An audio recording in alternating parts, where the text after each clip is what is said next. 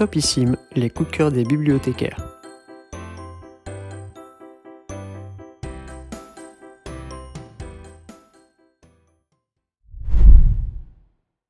Les parfums, un film de Grégory Magne.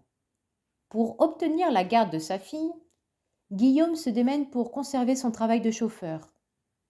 Son patron lui donne alors pour mission de conduire Anne Valberg, une femme qui est née et ex-créatrice de parfums.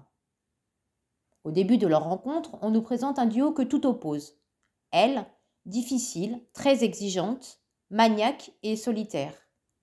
Et lui, prêt à tout accepter pour le seul souci du bonheur de sa fille. Le film ne vous explique pas le métier de nez dans les moindres détails, mais va plutôt l'intégrer à son histoire pour la rendre originale. On se laisse volontiers surprendre par l'univers de la parfumerie qui implique des lieux insolites comme celui d'une usine polluante ou d'une grotte préhistorique. Le film est centré sur l'amitié entre ces deux écorchés, amitié qui va aider chacun à guérir de ses blessures. Les parfums est un film très plaisant, léger et agréable. Topissime, les coups de cœur des bibliothécaires.